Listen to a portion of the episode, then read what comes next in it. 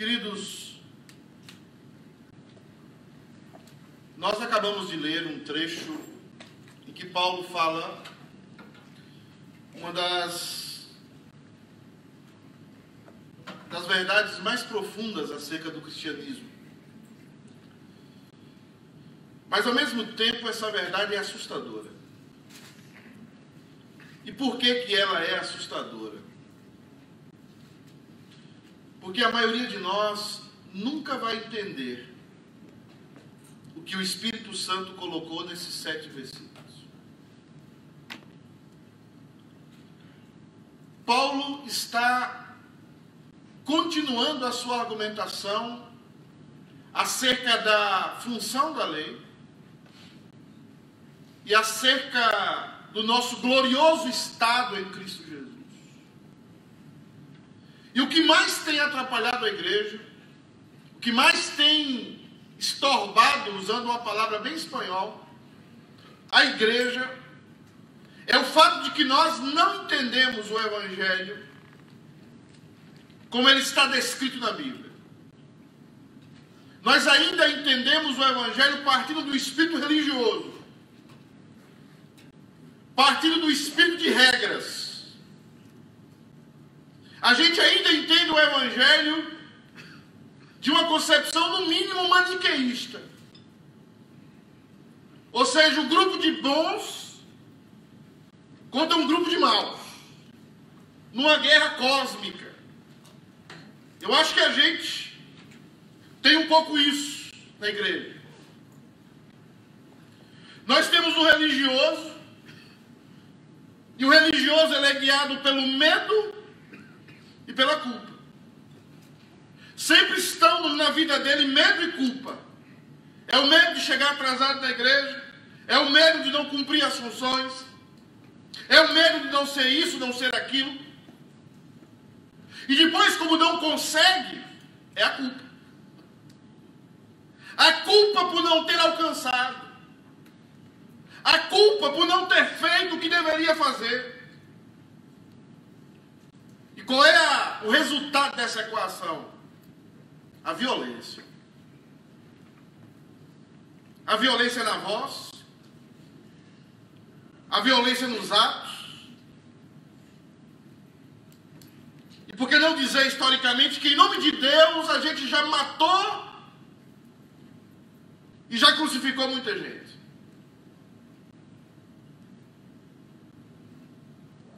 A graça é o maior tesouro do cristianismo. A graça não é paga. A graça é de graça. E Paulo está aprofundando em nós o Evangelho, e ele vai falar daqui a alguns versículos sobre a liberdade. E por que, que eu estou fazendo isso? E por que, que eu tenho me esforçado em fazer isso? Porque o meu desejo é que Deus transforme essa igreja numa igreja cheia do Espírito Santo. Amém. E ser uma igreja cheia do Espírito Santo não é ser uma igreja cheia de regrinhas. Não é ser uma igreja cheia de estatutos. Mas ser uma igreja cheia do Espírito Santo é ser uma igreja cheia de Jesus.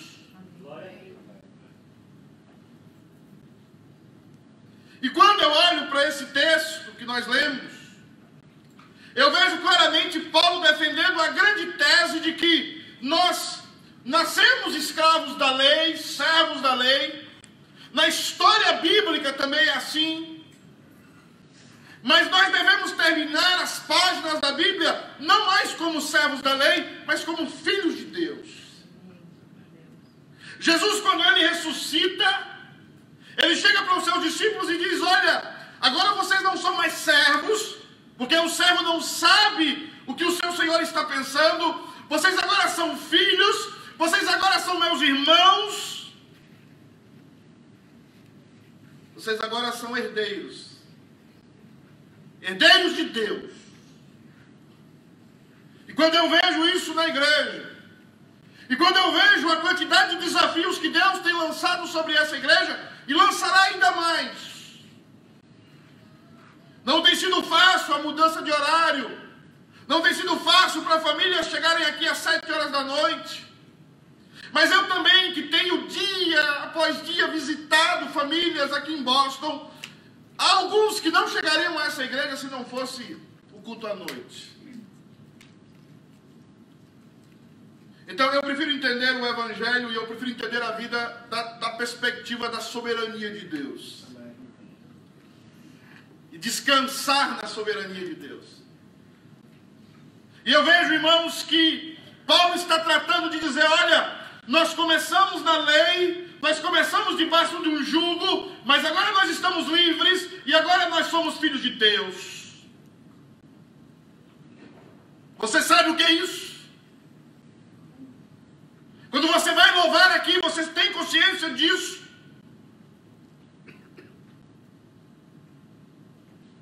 Dizem que nós não mapeamos nem 5% do universo. E já se tem notícia de 40 trilhões de estrelas. Eu estou falando de estrelas e não planetas, asteroides, sistemas complexos, sistemas de gás. Você tem noção do que é ser filho de Deus? Tem não. Não tem. É por isso, irmãos, que eu vou fazer uma tentativa hoje Falarei como Jonathan Edwards. Tentarei tocar as portas do seu coração com essa viagem da escravidão à adoção. Da escravidão à adoção. Nascemos escravos, mas terminaremos a vida filhos. Eu vi um aleluia bem tímido aí. Meu ouvido está bem. Eu grito, mas escuto. O que não é uma lógica boa. Mas, queridos, quando é que nós partimos de ser servos para nos tornar filhos de Deus? Em primeiro lugar, eu quero dar o crédito ao Leandro, Moisés ali, né? Não foi eu que tentei, não. Eu sei. Mas o slide quando tomamos consciência, irmãos, do que éramos antes de Cristo. O texto fala exatamente isso, do versículo 1 ao 3, ele diz assim: Digo, pois, que Digo, pois, que todo o tempo em que o herdeiro é menino, em nada se difere do servo, ainda que seja dono de tudo ao Senhor de tudo. Mas está debaixo de tutores, eu já falei sobre isso, de aio, de curadores, até o tempo determinado pelo seu pai. Assim também nós, quando éramos meninos, estávamos reduzidos à servidão, à servidão debaixo dos primeiros fundamentos que comandam o mundo. E o que, que Paulo quer dizer com isso? Ele quer trazer a nós a mesma realidade que ele trouxe em Efésios e que ele quer, que ele quer falar para nós hoje através do Espírito e que ainda falaremos mais sobre isso em Efésios.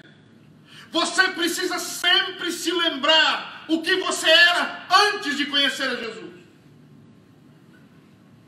Tem uma música do Jesus Adrian Romero que fala exatamente sobre isso. E ele tem um show aqui em Boston e eu sugiro a todos que vá, eu já comprei meu ingresso. Lá no Metropolitan em Lynn. Vai, todos. Ele diz: se o Senhor não entrasse na minha vida, eu não estaria aqui. Se o Senhor um dia não visitasse a minha alma, eu não estaria aqui. Se eu estou aqui, se eu tenho família, ele tem filhas e um filho, ele diz: Eu não estaria aqui. Então, a primeira coisa que você tem que fazer na sua vida é aprender a olhar para o passado. O budismo tem uma regra que você nunca deve olhar para o passado e que você sempre deve olhar para frente.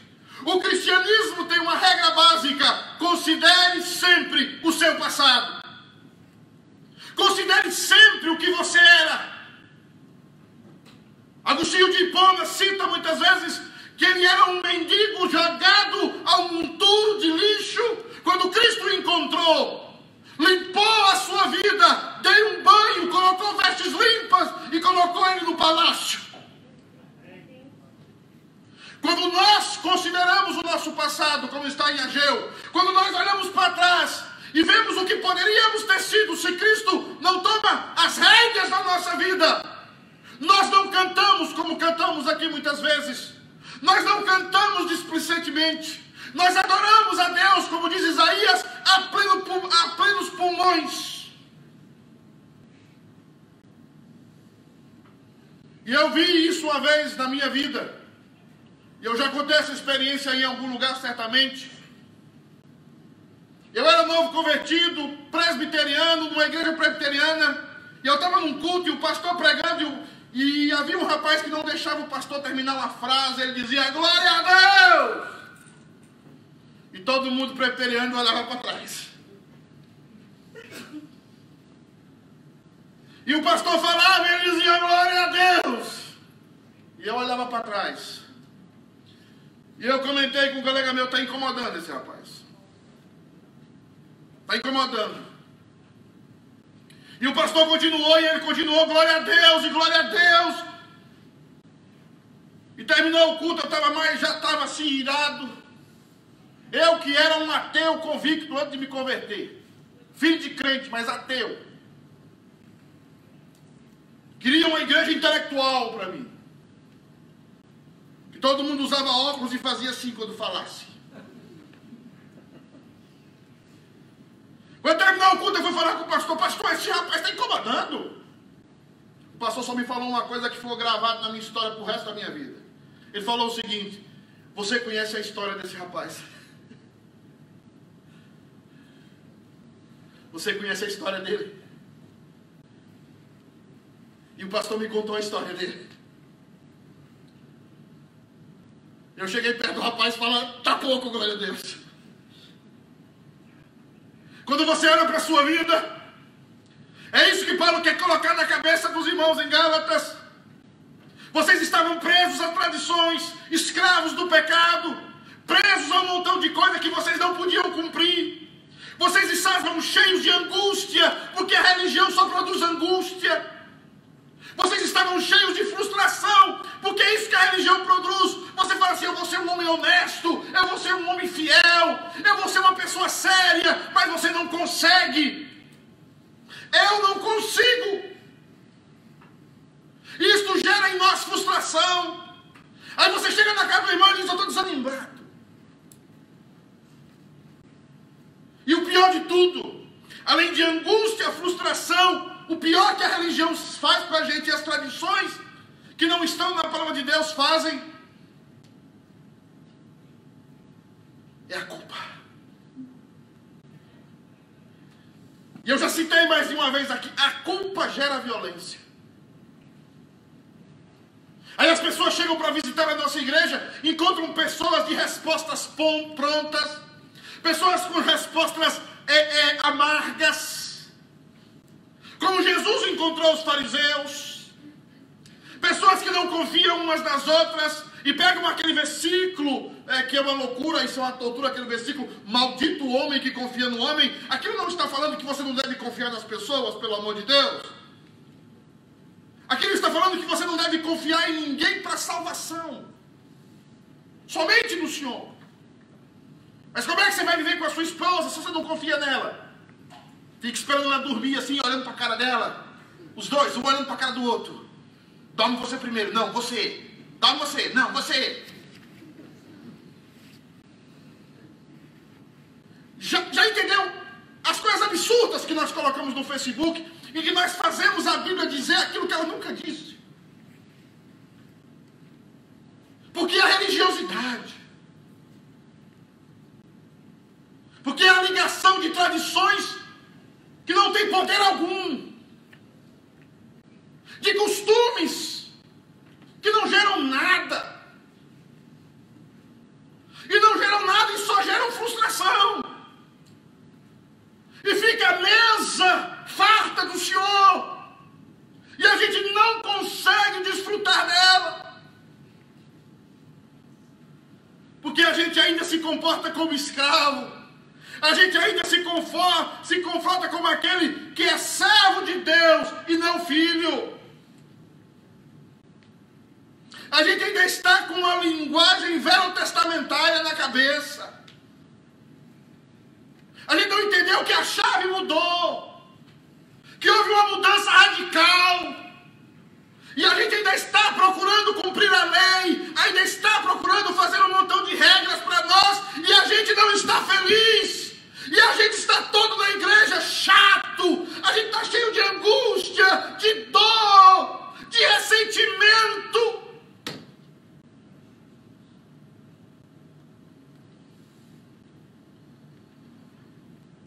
Porque não caiu a ficha que a gente é filho, que a gente é filha. Segundo lugar, irmãos, quando é que nós partimos da escravidão para adoção? De sermos filhos e não servos. Segundo lugar, Leandro, você matou a pau, viu? Muito bom. Segundo lugar, quando entendemos toda a plenitude do sacrifício de Cristo por nós. Você consegue compreender a plenitude, a profundidade, a largura do que Cristo fez por você? Você sente isso na sua alma? Perceba o que ele está dizendo dos versículos 4 ao 5. Diz o seguinte: mas vindo a plenitude dos tempos, Deus enviou seu filho, nascido de mulher, nascido debaixo da autoridade da lei, para remir os que estavam debaixo da autoridade da lei, a fim de quê? A fim de nos receber, a fim de nos receber para a adoção como filhos de Deus. Aleluia!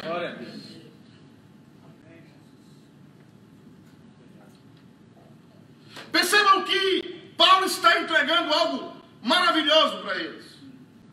Paulo está dizendo: olha, veio Jesus Cristo, mas não é um anjo, não é Moisés, não é Elias, não é Gideão, não é Abraão.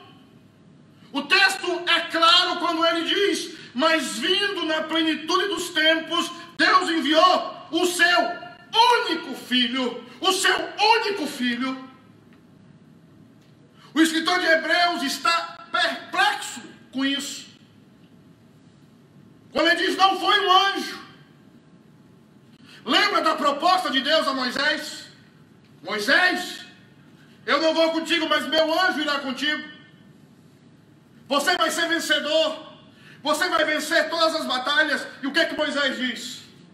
Se tu não fores conosco, Êxodo 33, não nos faça subir desse lugar porque a diferença entre nós e todos os outros povos da terra não é que nós temos a tua presença. Queridos, ele nasceu de mulher, ele se tornou homem mesmo. A isso a teologia chama estado de humilhação de Cristo. Ele se humilhou, ele sentiu dores, ele sentiu cansaço, ele sentiu fome, ele sentiu medo, ele se tornou homem de homem, homem de homem, ele pisou aqui, ele foi humilhado, ele foi cuspido, ele foi estibatado, ele foi esbofeteado, lhe quitaram a vergonha, lhe quitaram a roupa, ele foi completamente tido como ladrão, ele foi humilhado, lhe crucificaram, transversaram o seu corpo com uma lança, ele fez isso por você.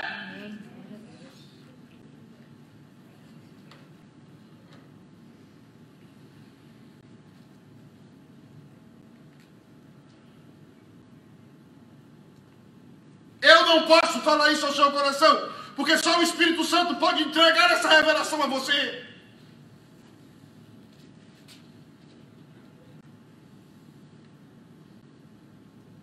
Porque se você olhar para o que Paulo está dizendo, ele está dizendo que Cristo é alguém que serve, que se humilhou de tal forma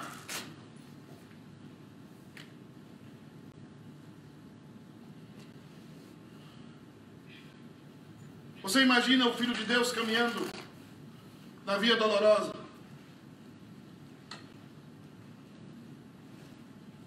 O dia que eu li os comentários, os melhores comentários sobre isso, eu nunca mais tive desculpa para nada na igreja. E aqui eu não quero que você entenda mal. E não quero que você. Se você me criticar também, não estou nem aí. Mas isso só chegou a mim por revelação do Espírito.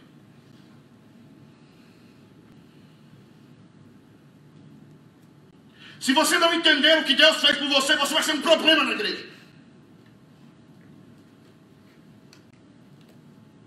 Pessoas vão mentir ao seu respeito dentro da igreja. Pessoas vão falar mal de você dentro da igreja. Pessoas vão andar de conluio contra você dentro da igreja.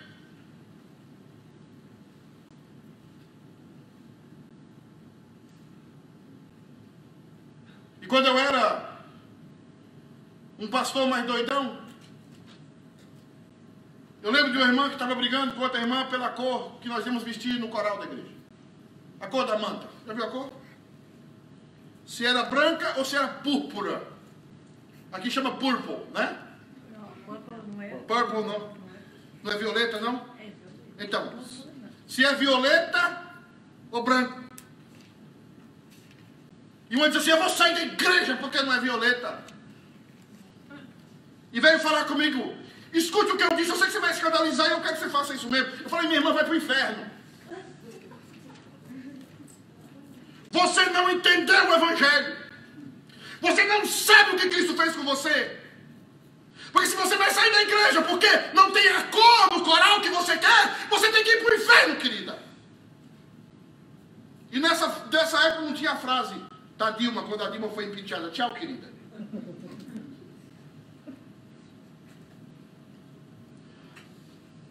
Você não entende por que, que Deus vai lançar as pessoas no inferno.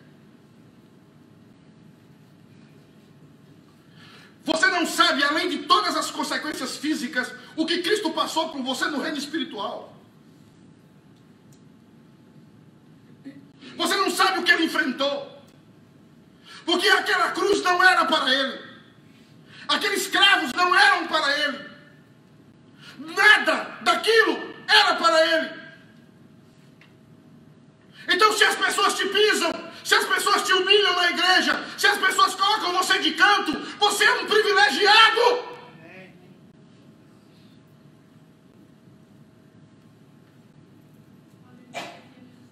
Porque quando você sofre, você entende o que ele passou um pouquinho.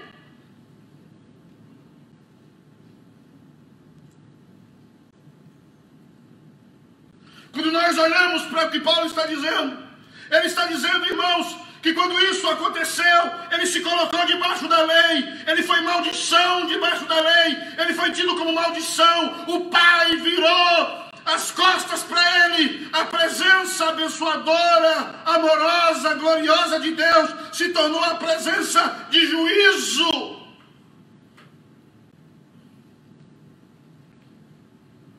Por você. Por você.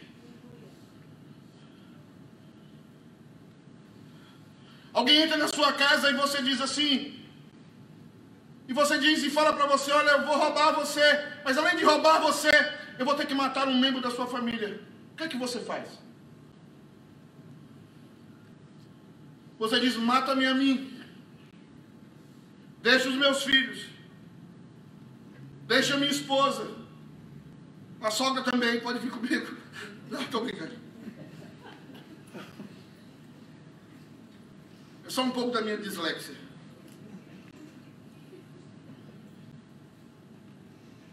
Sabe o que é que Deus fez? Mata o meu filho. E você não vai ser imputado pelo pecado de matar o meu próprio filho. Você não sabe o que aconteceu na Trindade para que Jesus fosse pregado naquela cruz. É por isso que o seu cristianismo é raso, é medíocre. E você nunca se comprometeu, não com religião, mas você nunca se comprometeu com a igreja. Por isso que você é uma farsa. Que o seu cristianismo é uma farsa. Porque ele não tem nada a ver com a cruz. Ele não tem nada a ver. Por isso que você é infeliz. Por isso que você precisa disso e daquilo. Lá está Jesus naquela cruz, debaixo da lei, sofrendo todas as penalidades da lei, para que você fosse conduzido para ser filho. Em último lugar,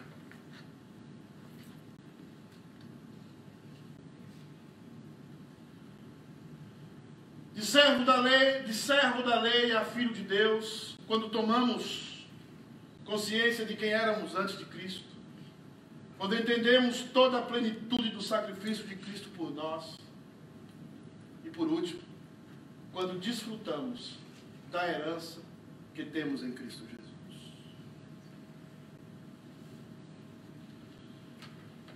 A maioria das igrejas por aí e eu não sou melhor do que elas, nem você, fazem negócios com Deus. Deus, eu dou o dízimo, o Senhor me abençoa lá no meu trabalho. Eu dou o dízimo, o Senhor me cura. Eu vou na igreja e o Senhor me dá bênção. Mas qual é a maior riqueza do cristianismo? Qual é a maior riqueza que Deus dá para nós? Preste atenção. Versículos 6 e 7. E porque sois filhos, Deus enviou aos nossos corações o Espírito de seu Filho, o qual clama, Abba, Pai. Assim que já não é mais servo, mas você é filho. E se és filho, És também herdeiro com Cristo Jesus da mesma promessa.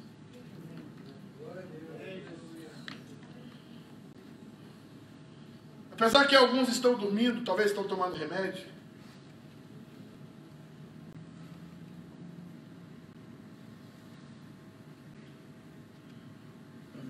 Qual é a maior riqueza que nós temos?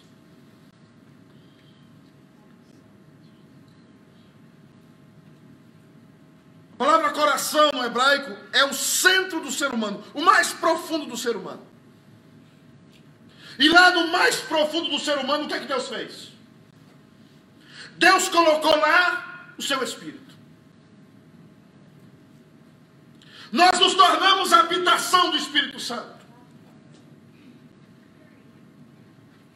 E a partir disso, agora, nós não mais conseguimos falar, Senhor, oh, oh, ó Jeová, mas nos momentos de angústia da nossa vida, nós clamamos Abba. Porque o nosso espírito testifica com o nosso espírito que nós somos filhos de Deus. E sabe o que é ser filho de Deus? Sabe o que é ser habitação do Espírito Santo? Por que, que você acha que tem algumas pessoas que não conseguem perdoar? Por que, que você acha que tem algumas pessoas no meio da igreja que manipulam a igreja, pastores, para roubar o seu dinheiro? Por quê? Por que, que tem marido que faz atrocidades com a esposa dentro de casa? Xinga, fala alto. E alguns até dentro da igreja chegam a bater na esposa. Por quê? Porque eles não têm o Espírito Santo. E existem pessoas na igreja, infelizmente, que não têm o Espírito Santo.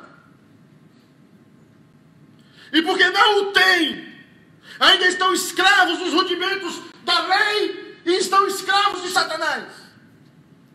São cheios de culpa. Coisas que fizeram na calada da noite, às escondidas roubo, falsificação de documentos, coisas que fizeram e nunca foram confessadas. Essas coisas estão destruindo a sua alma, estão destruindo você, está destruindo a sua casa, a sua criação de filhos, porque o Espírito Santo de Deus ainda não habita em você.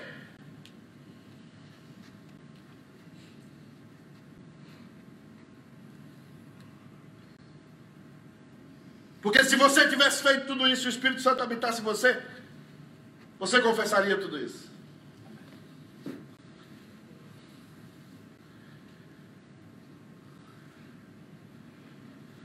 Você conhece a paz que excede todo entendimento?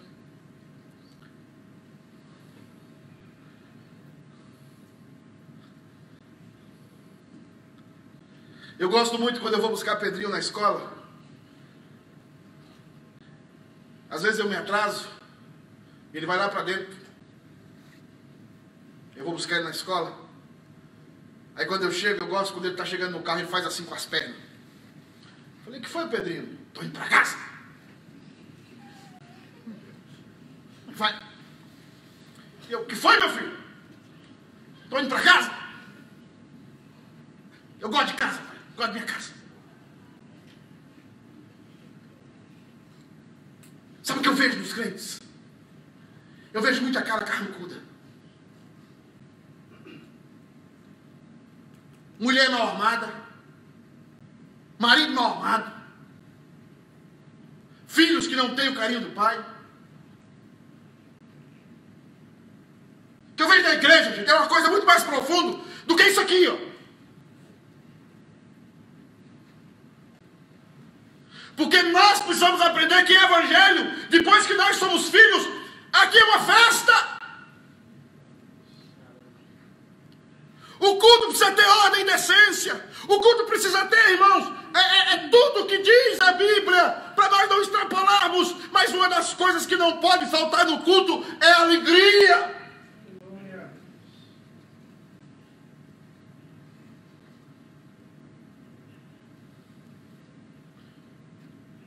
E tem gente que antes de acabar o culto já vai embora. Eu sou assim. Minha esposa sabe disso. Não sou, meu amor. Pecadora miserável.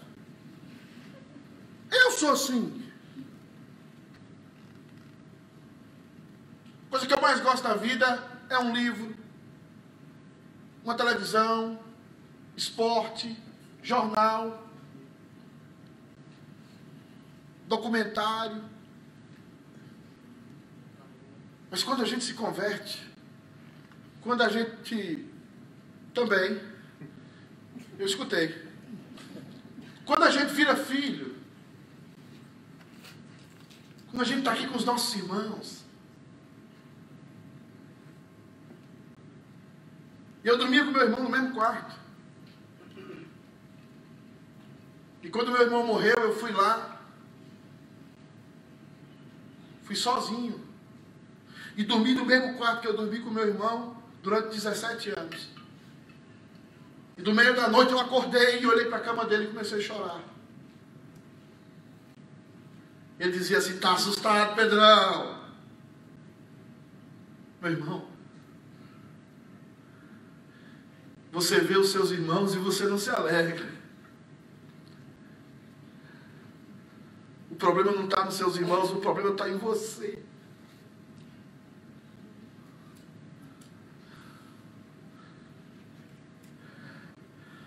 Você não é feliz. Você não tem paz. Porque o Espírito Santo de Deus não habita em você. Você não sabe o que é ter o Espírito Santo habitando em você. Você não sabe o que é alguém falando mal de você. E eu descubro muita coisa que Deus me traz assim na minha mão.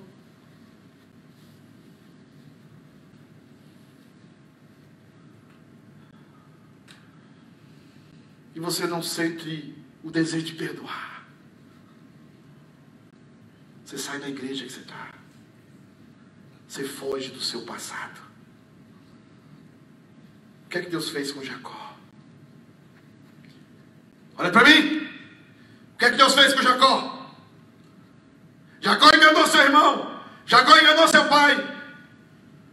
Mas para ele continuar a vida dele, o que, é que Deus faz com ele? Volta de novo. E ele volta. E ele passa no val de Jaboque. E ele luta com Deus a noite toda. E Deus fere o nervo da coxa dele. E Deus está indo na guerra. Deus diz: O Senhor tem que me abençoar. E Deus o abençoa.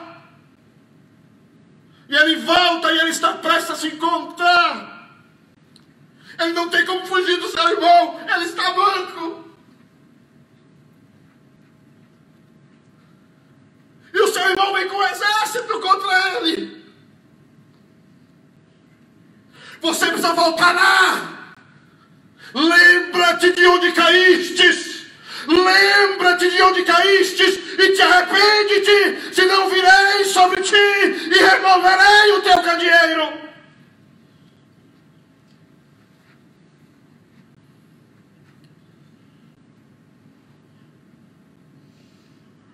E Davi se, e Jacó se humilha.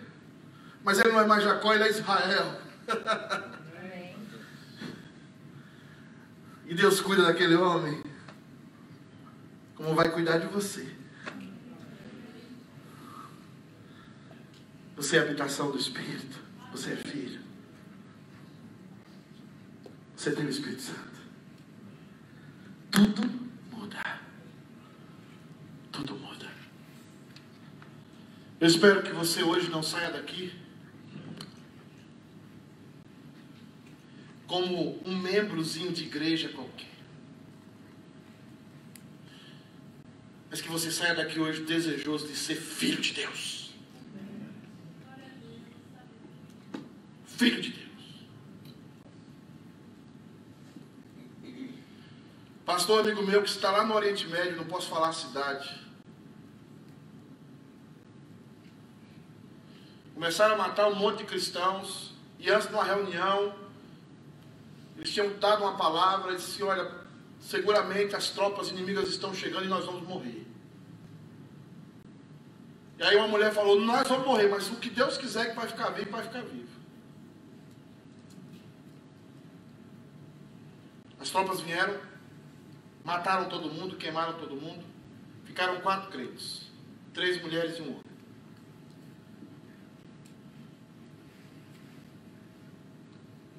Mataram a primeira mulher, a segunda mulher e a terceira mulher. Aí o general olhou para ele e falou assim: Eu quero matar você. Eu tenho desejo de matar você. Mas eu não sei porque eu não consigo matar você. E na hora ele respondeu o seguinte: Sabe por que você não consegue me matar? Ele falou assim: Eu já estou eu já estou para morrer mesmo. Tem hora que você. Né? Solta do vazio. Porque eu sou filho de Deus. E eu só vou morrer o dia que Deus disser para morrer. Ele foi lá solto, numa estrada, no erro. Chegou numa casa, comeu, pregou o evangelho naquela casa, o povo da casa se converteu, tudo muçulmano. E ele voltou para o mesmo lugar que ele foi pego pregar o Evangelho. Porque ele é filho de Deus. E os filhos de Deus são guiados pelo Espírito de Deus. Desde um pneu furado, desde um problema no trânsito, o que seja, Deus está no controle da sua vida. Deus tomou o timão da tua história. Você é filho dele, você tem o Espírito Santo, você entregou a sua vida, a sua vida valeu o sangue do filho dele. Levante a sua cabeça, cumpra a sua missão e eu espero você no céu. Chama as crianças lá, os diáconos aí, pecadores. Jonas, chama lá, turma. Eu quero orar, orar, terminar orando hoje pelas famílias. Todo final de culto nós vamos orar por um grupo de pessoas. Se você tem família, filho, pai, mãe, eu queria que você, esposa, sogra, falei com minha sogra hoje.